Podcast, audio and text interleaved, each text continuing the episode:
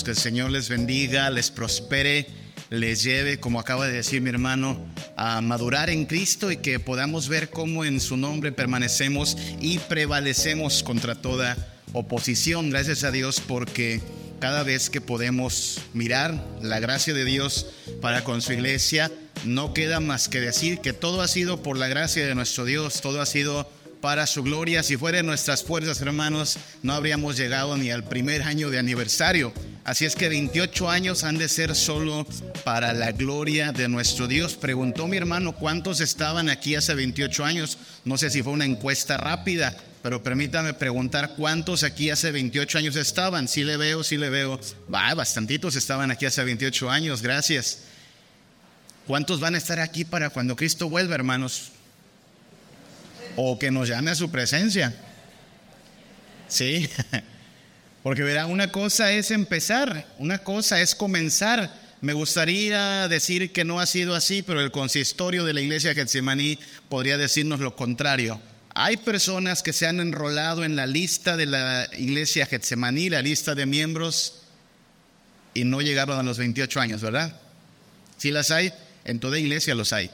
En toda iglesia hay personas que inician, pero en algún punto de la carrera dicen, aquí me bajo. No lo dicen así, le echan la culpa a la iglesia a veces, no, ay, la iglesia no me quiso, o le echan la culpa al pastor, o al presbiterio o a quien se deje, ¿no? Pero eh, cualquier pretexto es bueno para dejar de correr.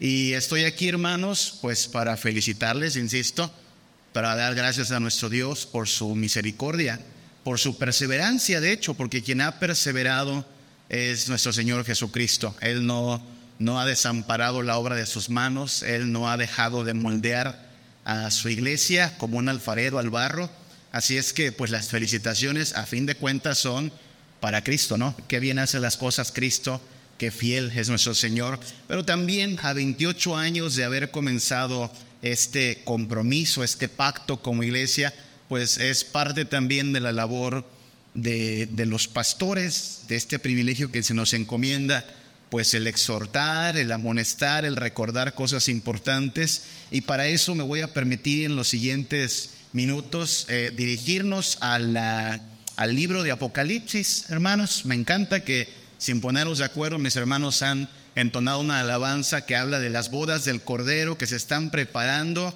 Están invitados todos los santos, están invitados todos los fieles, todos los que han lavado sus ropas en la sangre del Cordero. Pero hay que aclarar, no todos van a entrar a esta fiesta, no es una invitación abierta para todo el mundo, no Señor, hay que creer en Cristo Jesús para ser bienvenido en las bodas del Cordero, por eso es bienaventurado el que oye la palabra de la profecía de este libro. Entonces, vamos a leer correspondencia ajena, eso sí, Apocalipsis capítulo 2, capítulo 3. No se preocupe, tenemos permiso para leer esta correspondencia. Son las cartas a las siete iglesias.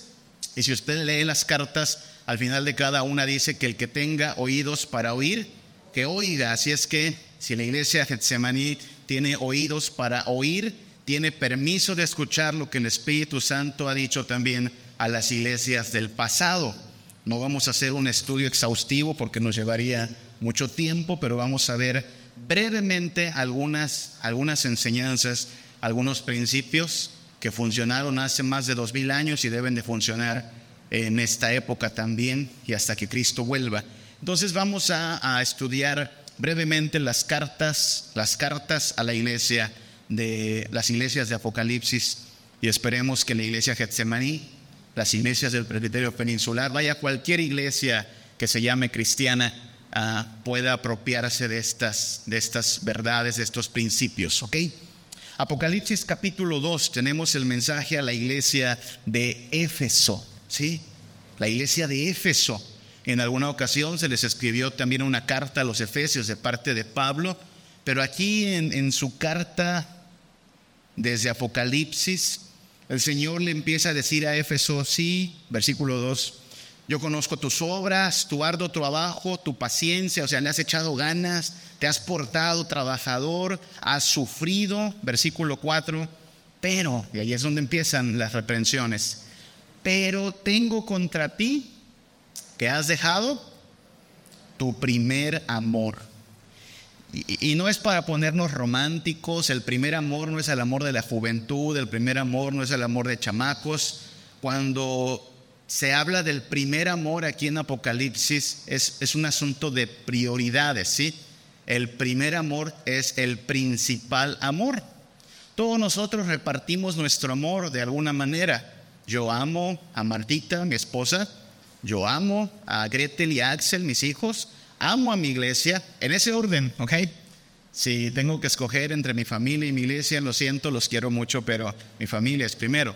Sin embargo, si tengo que escoger entre Dios, mi familia y mi iglesia, la prioridad ha de ser de Dios. Es el primer mandamiento, ¿no es así? Amarás al Señor tu Dios con todo tu corazón, con toda tu alma, con toda tu mente, con todo de ti. Ese es tu primer amor, es decir, el centro de tu vida el centro de tus afectos, ese es tu primer amor, tu principal amor, el centro de todo tu ser. Y ese es el problema con la iglesia de Éfeso. Sí, habían trabajado mucho, habían sido fieles, no sabemos si habían llegado a los 28 años como ustedes, pero el Señor les dice, lo, lo han hecho bien, le han echado ganas, pero han dejado su primer amor. Y así no va, así no funciona tiene que ser la prioridad Cristo.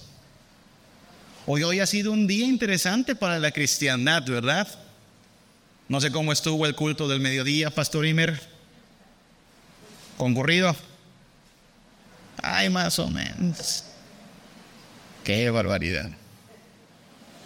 Alguien, alguien escribió en las redes, este día pondrá a prueba la fidelidad de la iglesia.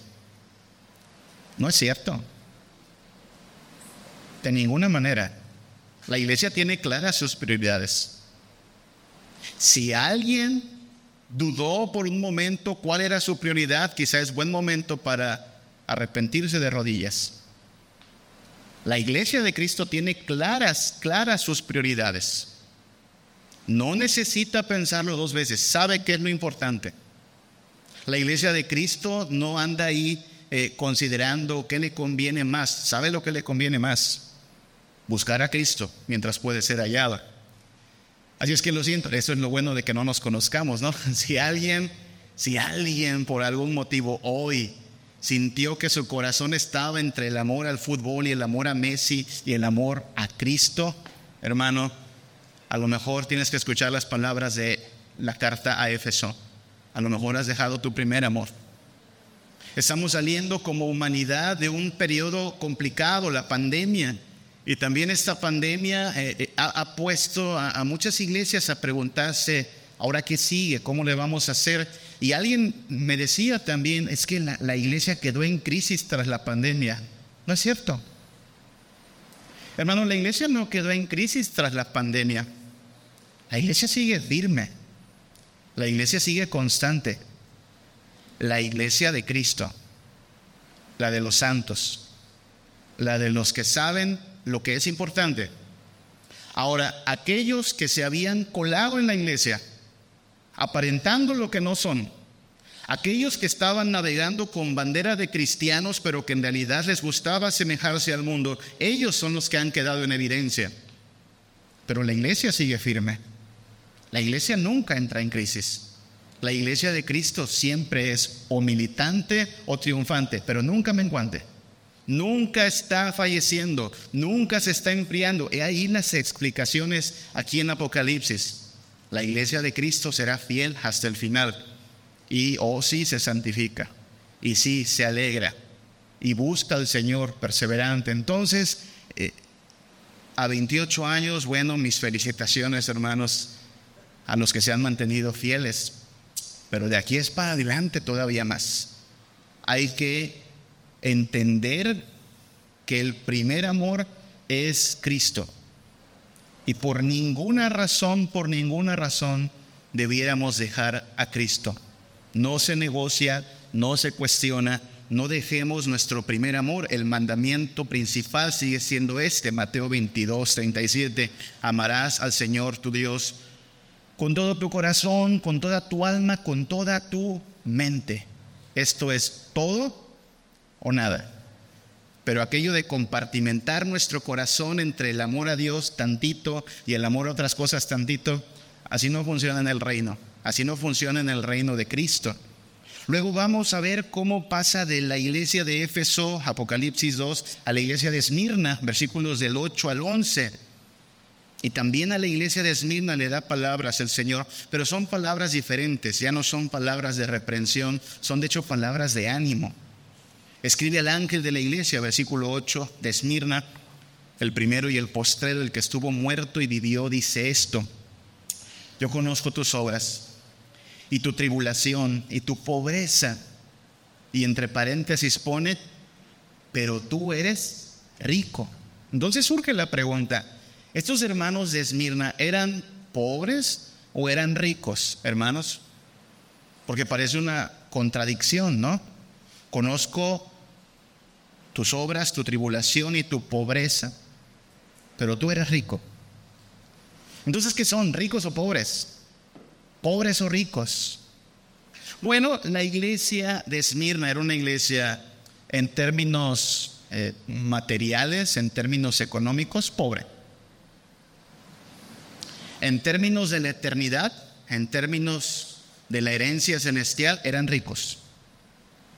Y entonces estas palabras son las palabras a una iglesia que, bueno, según los criterios del mundo, es una iglesia de baja gama, una iglesia de bajo nivel, pero a los ojos de Dios es una iglesia bienaventurada.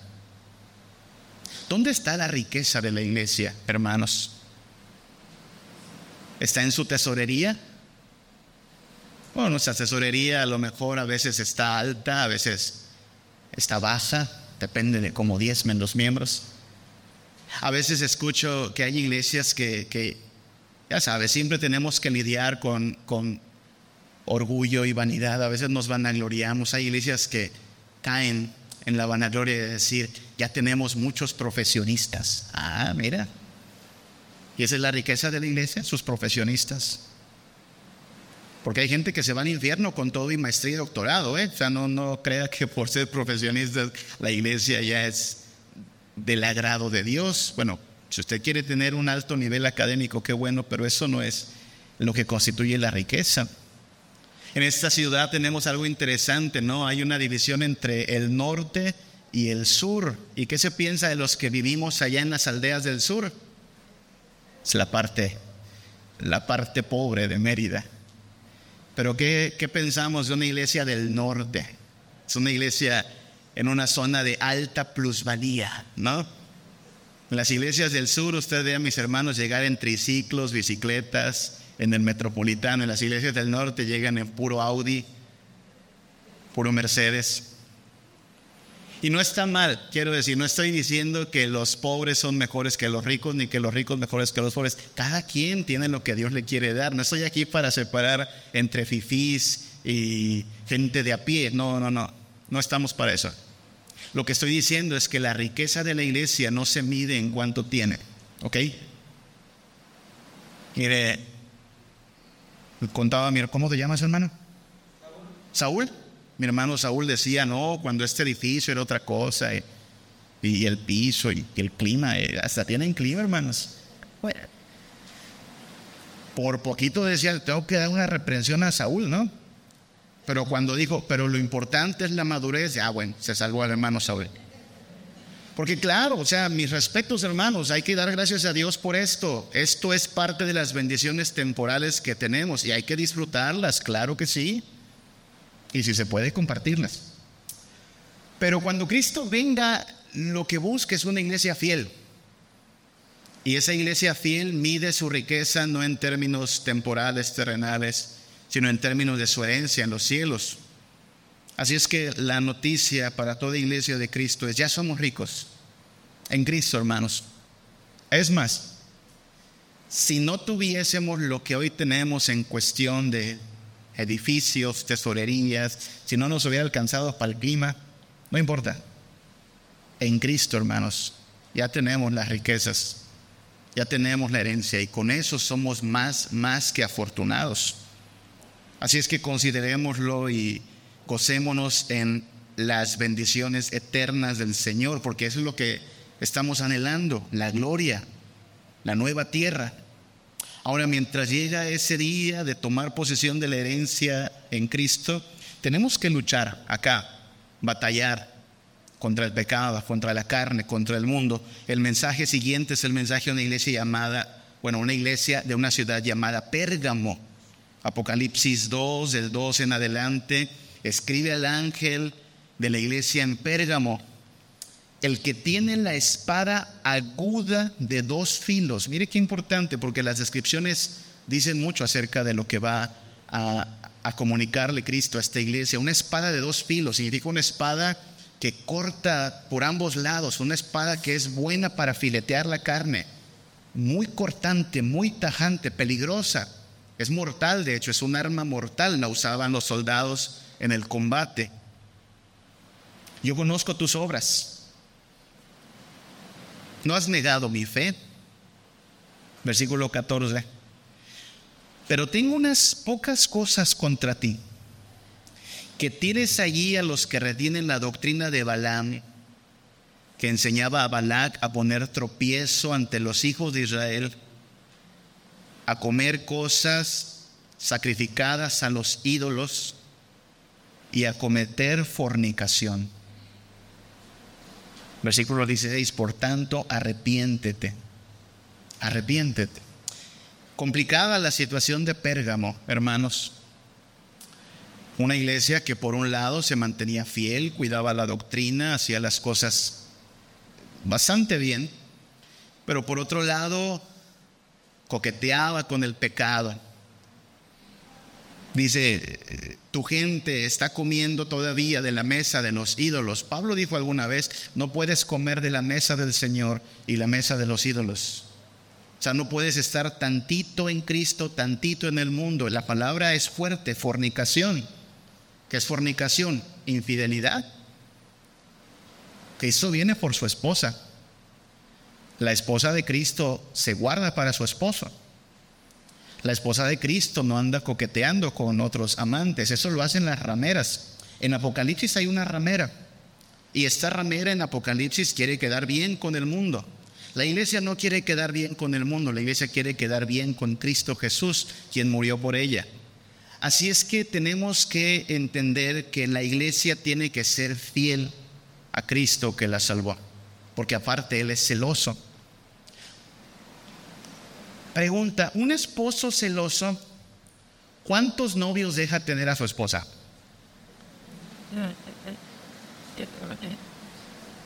Uno, aunque sea. Un esposo celoso,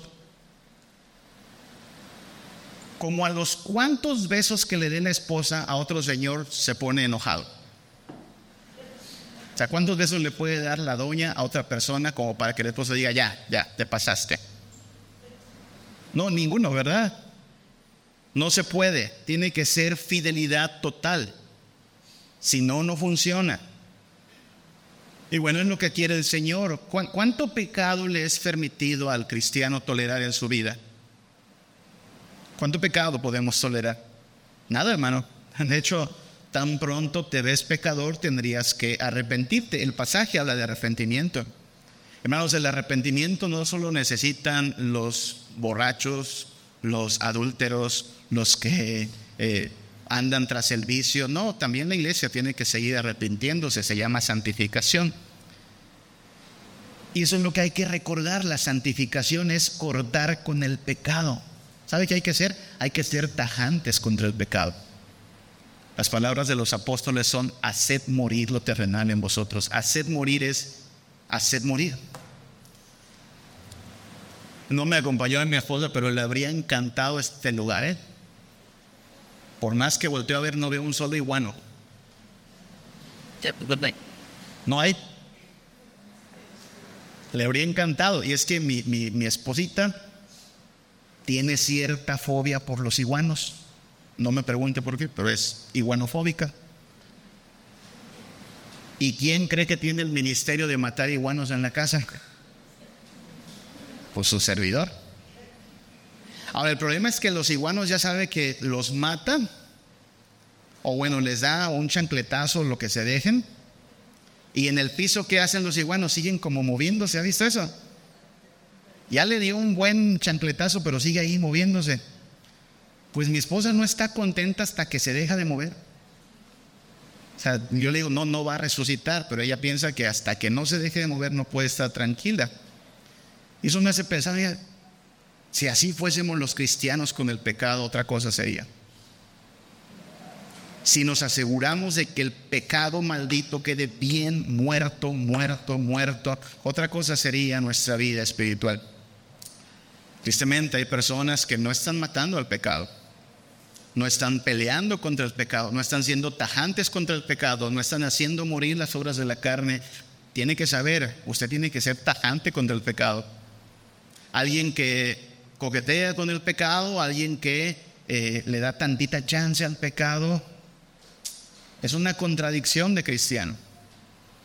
No puedes llamarte cristiano y jugar con el pecado. Tienes que matarlo. La iglesia Getsemaní debe ser una iglesia asesina del pecado. Debe ser una iglesia que hace morir las obras de la carne. Durante 28 años espero que lo hayamos estado haciendo. Y si en algún momento hemos sido negligentes, no sé, puede pasar. Si en algún momento no hemos dicho basta con el pecado, bueno, el mensaje a Pérgamo es el mismo para nosotros. Arrepiéntase. Tenemos que arrepentirnos, tenemos que decir, Señor, Ayúdanos a pelear contra el pecado. Apocalipsis 2, 18 al 29 es el mensaje a una iglesia en la ciudad de Tiatira. Muy semejante la situación con la iglesia en Pérgamo, en Tiatira. El mensaje a Tiatira dice así, versículo 18, escribe al ángel de la iglesia en Tiatira, el Hijo de Dios, el que tiene ojos como de llama de fuego. Qué importante es eso, ¿no?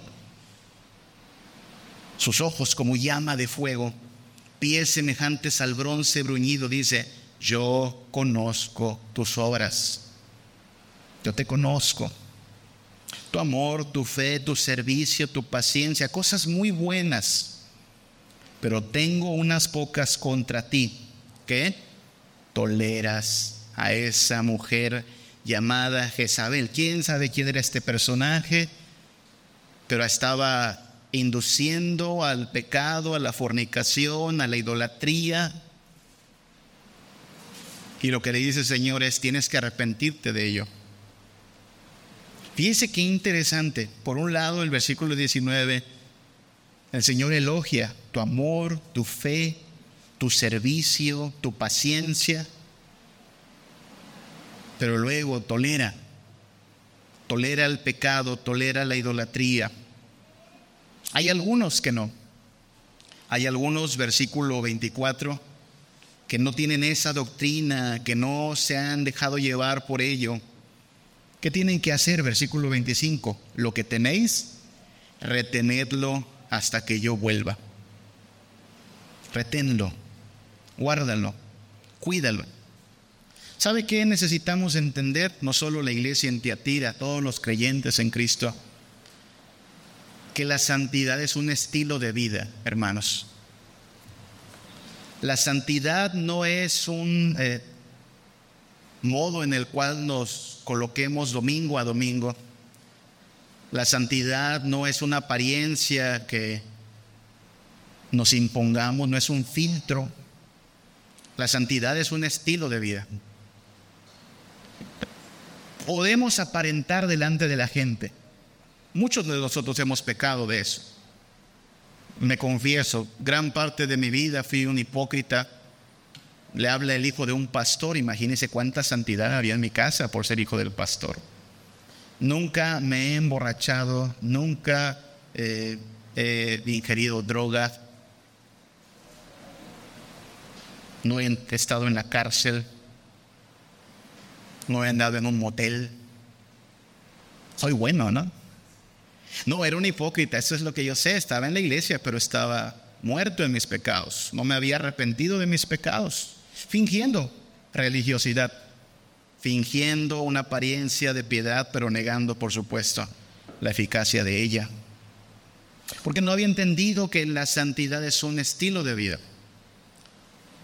Y no creo que yo sea el único, ¿no? En la iglesia no están todos los que deben estar Y no todos los que están son de verdad creyentes. Por eso el Evangelio tiene que ser predicado una y otra vez y el llamado al arrepentimiento debe ser una constante. ¿Estás viviendo en santidad, hermano? ¿Es la santidad la norma de tu vida?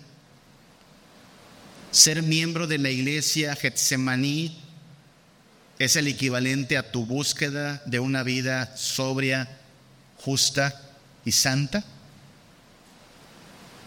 Porque, insisto, a las personas las podemos engañar generalmente. Tú puedes bloquear de tus redes sociales al pastor si quieres que no se entere de lo que publicas. Y te puedes cuidar del que dirá la gente, pero aquí está hablando el que tiene los ojos como llama de fuego, aquel ante el cual estamos desnudos. A él no lo puedes engañar. Él nos conoce. Y si en algún momento no hemos hecho de la santidad un estilo de vida, hermano, estamos a tiempo de arrepentirnos. Sí, por supuesto. Ese no es un llamado, no es un regaño, porque al contrario, es decir, si lo estamos haciendo bien, hay que perseverar en seguir haciéndolo bien. Si no lo hemos hecho bien, hay tiempo de arrepentirnos. Vaya, el Evangelio nos llama a eso, mirarnos como grandes pecadores necesitados de la gracia de Cristo. ¿Quién nos ha sostenido estos 28 años? Cristo. ¿Por qué? ¿Porque somos muy buenos? No, porque grande es su misericordia y la necesitamos para los 29, para los 30 años, para cuando Cristo vuelva. Así es que necesitamos hacer de la santidad un estilo de vida y perseverar en ella. Capítulo 3 de Apocalipsis, la carta Sardis, una iglesia que está dejando de perseverar, de hecho, versículo 1. Escribe el ángel en la iglesia en Sardis, el que tiene los siete espíritus de Dios, las siete estrellas, dice esto, yo conozco tus obras, tienes nombre de que vives, pero estás muerto. Ay, qué palabras más duras son esas, ¿saben? Son palabras muy duras. Tienes nombre de que vives, tienes fama de que vives, la gente te mira y dices, ah, qué iglesia más viva es esta. Pero yo te veo que estás muriendo. Son palabras duras, ¿sabe? ¿Dónde está la vida de una iglesia, hermanos? ¿Dónde está la fuerza de una iglesia? ¿En sus programas? ¿En sus ministerios? En su equipo de música y sonido, en sus elementos multimedia. Todo eso, insisto, no está mal, qué bueno si lo tenemos, pero no es donde está la vida de la iglesia. La pandemia de la cual vamos saliendo puso en evidencia que gran parte de lo que mantenía vivas a las iglesias eran medios artificiales, ¿sabe? Les felicito. No veo una cámara que esté transmitiendo. Pastor, ¿no transmitimos en vivo? No. Le felicito, pastor. No sé si lo hicieron en la pandemia. Un poco. ¿Por qué no siguieron haciéndolo? es que no funciona así. Qué bueno que desistieron. Hermanos, como hemos dicho desde el principio, esta es la prioridad. No existe una devoción virtual. No existe una santidad fácil de solo darle me gusta a algo. No, esto implica perseverancia, matar el pecado, hacer morir las obras de la carne, no dormirnos. Hay gente que está hoy confiada en que tiene no sé cuántos suscriptores en sus redes sociales. Gente que está confiada en que alcanzó no sé cuántos likes en el culto de hoy. Esa no es la vida de la iglesia. Lo que importa es si en verdad esa iglesia está viva en el Espíritu. Por eso se le dice, versículo 2, sé vigilante, mucho ojo, sé vigilante y afirma las otras cosas que están para morir. O sea, no está muerta del todo, está empezando a morir, pero se puede todavía avivar. Esa es una buena noticia. Si hay alguna iglesia que parezca moribunda, que parezca que no está teniendo fuerza, puede ser avivada y le pedimos al Señor que haga eso. pero que nuestro avivamiento no llegue por métodos artificiales. Que nuestro avivamiento sea un verdadero avivamiento en el poder del Espíritu, en su palabra, en su santidad, en madurez. Porque finalmente eso es lo que cuenta en la iglesia, la madurez. Así es que a 28 años, hermanos, ¿qué es lo que hay que hacer? Pues avanzar. No nos durmamos, perseveremos, seamos vigilantes. Esta es la promesa, versículo 5, Apocalipsis 3, el que venciere será vestido de vestiduras blancas. No borraré su nombre del libro de la vida y confesaré su nombre delante de mi Padre y de sus ángeles. Está hablando del juicio final, el día en que vienen los ángeles del Señor a hacer matazón de sus enemigos, el día en que viene el Señor a aplastar a sus enemigos con su ira. Dice, pero yo confesaré su nombre. Me encanta esa idea. Jesús diciendo, a esos, a esos no me los toquen, son míos, son mis santos, fueron fieles, yo morí por ellos. Eso es lo que esperamos cuando Cristo vuelva. Versículos del 7 al 13, Apocalipsis 3, el mensaje a Filadelfia. Ah, si alguna iglesia nos queremos parecer esa Filadelfia, hermanos. Escribe al ángel de la iglesia en Filadelfia. Eso dice el santo, el verdadero, el que tiene la llave de David que abre y nadie cierra, cierra, nadie abre. Esta iglesia Filadelfia Versículo 10. Por cuanto has guardado la palabra de mi paciencia, yo también te guardaré en la hora de la prueba que ha de venir sobre el mundo entero. Has guardado la palabra. ¿Sabe que este es un elogio? Que Jesús le diga a la iglesia en Filadelfia, sabes tú, tú has guardado mi palabra y por eso yo te voy a guardar. Hace unos meses estábamos celebrando la reforma, ¿no? A mí me sorprende que en la reforma todos se creen reformados. En el mes de la reforma todos andan muy con las cinco solas y muy Martín Lutero y sola escritura y sola gracia. Pero tristemente es a veces solo una moda. Porque hermanos, estoy de acuerdo con un pastor de apellido MacArthur que dice, nunca habíamos visto bancas tan llenas y púlpitos tan vacíos. Yo vengo del norte, en el norte eh, son famosas las mega iglesias. Ahí pasando de Tamaulipas, pasando el charco, en Texas, está la iglesia más grande, más grande de Texas, Lanewood Church. Ah, en esa iglesia se puede hablar 20 minutos sin citar la palabra de Dios. Eso es preocupante. Mucha charla motivacional, mucho show, muchos chistes, muchas anécdotas. ¿Palabra de Dios? No. Pero hay veintitantos mil en cada culto. Qué irónico, ¿no? No, no, no.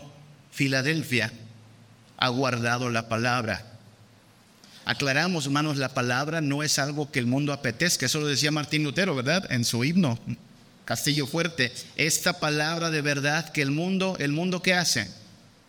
¿Se le antoja? Dice, mmm, qué deliciosa la palabra, denos más de eso. No, no la apetece. El mundo apetece chistes, el mundo apetece bonitas anécdotas, el mundo apetece show y circo.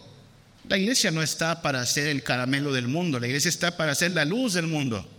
Y no vamos a negociar el mensaje de la palabra, no lo vamos a diluir, no lo vamos a adulterar, no lo vamos a tergiversar, vamos a predicarlo porque es la palabra de Dios. Porque con quien queremos quedar bien es con Cristo, vamos a guardar esta palabra.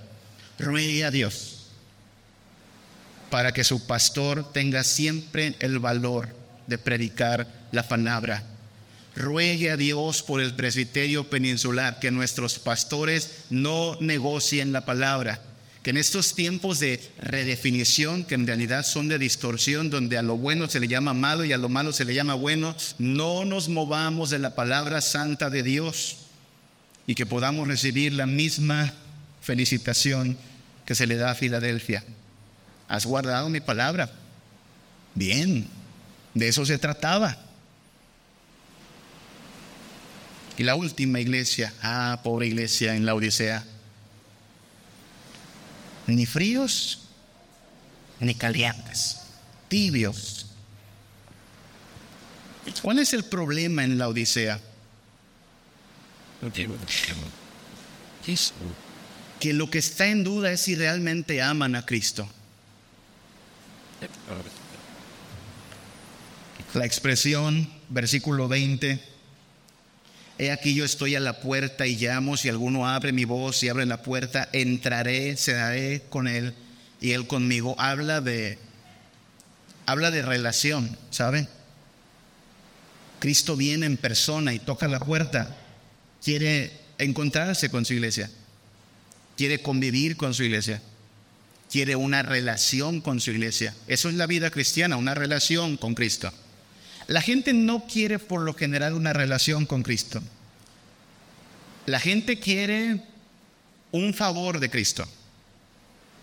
Cuando está en problemas, cuando está en dificultades, ahí sí cierto, Jesús me ayuda, ahí sí cierto, Diosito. Van a Dios como si fuera un accesorio. Generalmente la gente busca a Dios como un accesorio. La iglesia no. La iglesia no ve a Cristo como un complemento. La iglesia no ve a Cristo como alguien al cual se le dejan los espacios libres de la agenda. La iglesia ve a Cristo como su principal relación. La pregunta a la iglesia, ¿me amas? es respondida con un sí, Señor. Te amamos. Hasta la muerte, hermano. Pues si toca hasta la muerte, hasta la muerte. Queremos una relación con Cristo. La gente se quiere al cielo. Pregunta, hago una encuesta. ¿A dónde te quieres ir? ¿Al cielo o al infierno? Todos se quieren ir al cielo, hermanos. Pero ¿cuántos quieren una relación con el Rey del cielo? ¿Cuántos quieren de verdad que este Rey de Reyes y Señor de Señores les domine, les gobierne, les sacie? ¿Cuántos ven a Cristo como su todo en todo? No, no muchos, muchos lo ven como un accesorio nada más. Y por eso tenemos que cuidar nuestra fidelidad, nuestras prioridades. ¿Es Cristo de verdad? Nuestro todo en todo es un accesorio nada más. Estamos buscando una relación de verdad con Cristo. Estamos creciendo en la gracia y el conocimiento de Cristo. Precisamente cuando Cristo no es la principal relación en nuestra vida, lo que buscamos es solo sustitutos. A ver quién puede llenarnos, a ver quién puede saciarnos. ¿Sabe? Evidencia de la corrupción y el deterioro moral, cultural, es que dicen que el cantante más influyente de los últimos años es un reggaetonero apodado Conejo Malo, alias Bad Bunny. Si alguien aquí tiene esas canciones, es buen momento de arrepentirse. Vino el susodicho conejo malo a dar unos conciertos a México. Siguió las noticias. Y hubo gente que se quedó llorando porque algunos los estafaron y les vendieron boletos falsos o quién sabe qué pasó, pero hubo gente que se quedó fuera del concierto. A mí me parece a la vez ridículo, a la vez merecido se lo tienen, a la vez qué bueno para que aprendan porque me parece inconcebible que alguien haga un viaje. Hubo gente que hizo un viaje hasta México, ¿eh? Hizo un viaje en avión o no sé cómo le hizo, acampó para entrar a un concierto. Y yo me pregunto, ¿esa gente qué piensa? ¿Piensa que el señor conejo malo amaneció pensando en ellos? ¿Piensa que esa persona está en esta noche pensando en ellos? cuando los vio estafados y chillando porque se quedaron afuera, ¿cree usted que salió a consolarlos? No, porque es una farsa. Pero ahí está la gente anhelando una relación con alguien que no les va a saciar, llorando por alguien que no vale la pena. Y es solo un ejemplo. Hay gente que hoy estuvo chillando por un tal Messi, hay gente que está llorando por su equipo de fútbol, hay gente que está llorando por quién sabe quién. Hermano, fuimos creados para una, una relación importante, Cristo. Si esa no es la relación central, prioritaria de nuestra vida, nada nos va a saciar. La pregunta es, ¿amas a Cristo por encima de todas las cosas? ¿Amas a Cristo con todo tu corazón, toda tu alma? Quiero reiterar, de verdad, no, no vine con afán de, de regañar, esto no es un regaño, esto es una exhortación, ¿ok? Es decir, si a 28 años de ministerio la iglesia que se me dice, no, pastor, pero de todo eso que usted habla, nosotros hemos sido fieles, le hemos echado ganas, aquí estamos con la palabra y no negociamos la santidad, somos una iglesia perseverante. No, no, me deje que lo diga yo, quiero terminar con lo que dice Apocalipsis, ok, permítame citar las palabras de Apocalipsis para cerrar. Si la iglesia de Getsemaní ha sido fiel, miren lo que le dice eh, Apocalipsis, capítulo 22.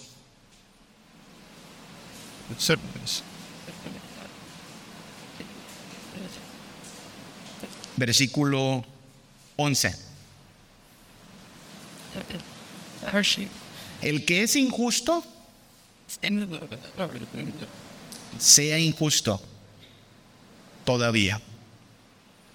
Y el que es inmundo, sea inmundo todavía. Eso suena raro, ¿no? Vaya consejo que da el hermano Juan, ¿no?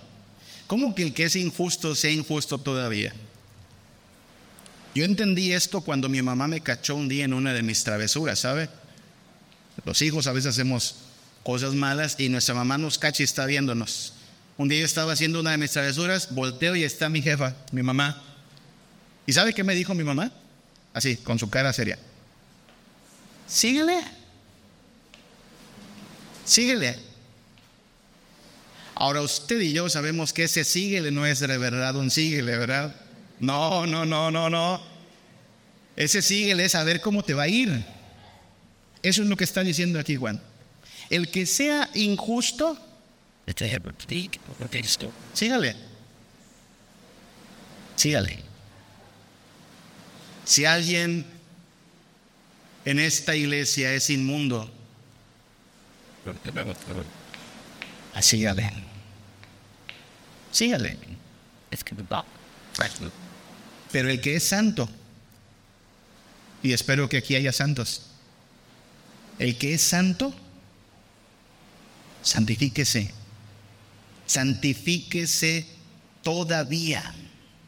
Y el que es justo, practique la justicia todavía. Esto no se acaba hasta que se acaba. Y a 28 años no se ha acabado. Así es que vamos a perseverar, vamos a avanzar, vamos a permanecer firmes adelante. El Señor nos ampare el Señor nos sostenga, el Señor nos santifique y el Señor haga su obra en su iglesia, en Getsemaní, en la vida de cada uno de sus redimidos. Amén. Vamos a orar a nuestro Dios. Padre, muchas, muchas gracias por ser fiel a tu palabra, por animar a tu iglesia, por corregir, Señor, nuestro extravío, por darnos tiempo para el arrepentimiento, Señor. Ayúdanos a perseverar hasta el fin, a ordenar las prioridades, a poner la vista en lo que importa, a tener nuestra riqueza solo en Cristo Jesús, que Él sea nuestro todo en todo. Si lo hemos hecho mal, Padre, perdónanos y ayúdanos a ser santos. Si lo estamos haciendo bien, es gracias a ti, Padre. Santifícanos más todavía. Te lo pedimos en el nombre de Cristo Jesús. Amén que está sentado en el trono.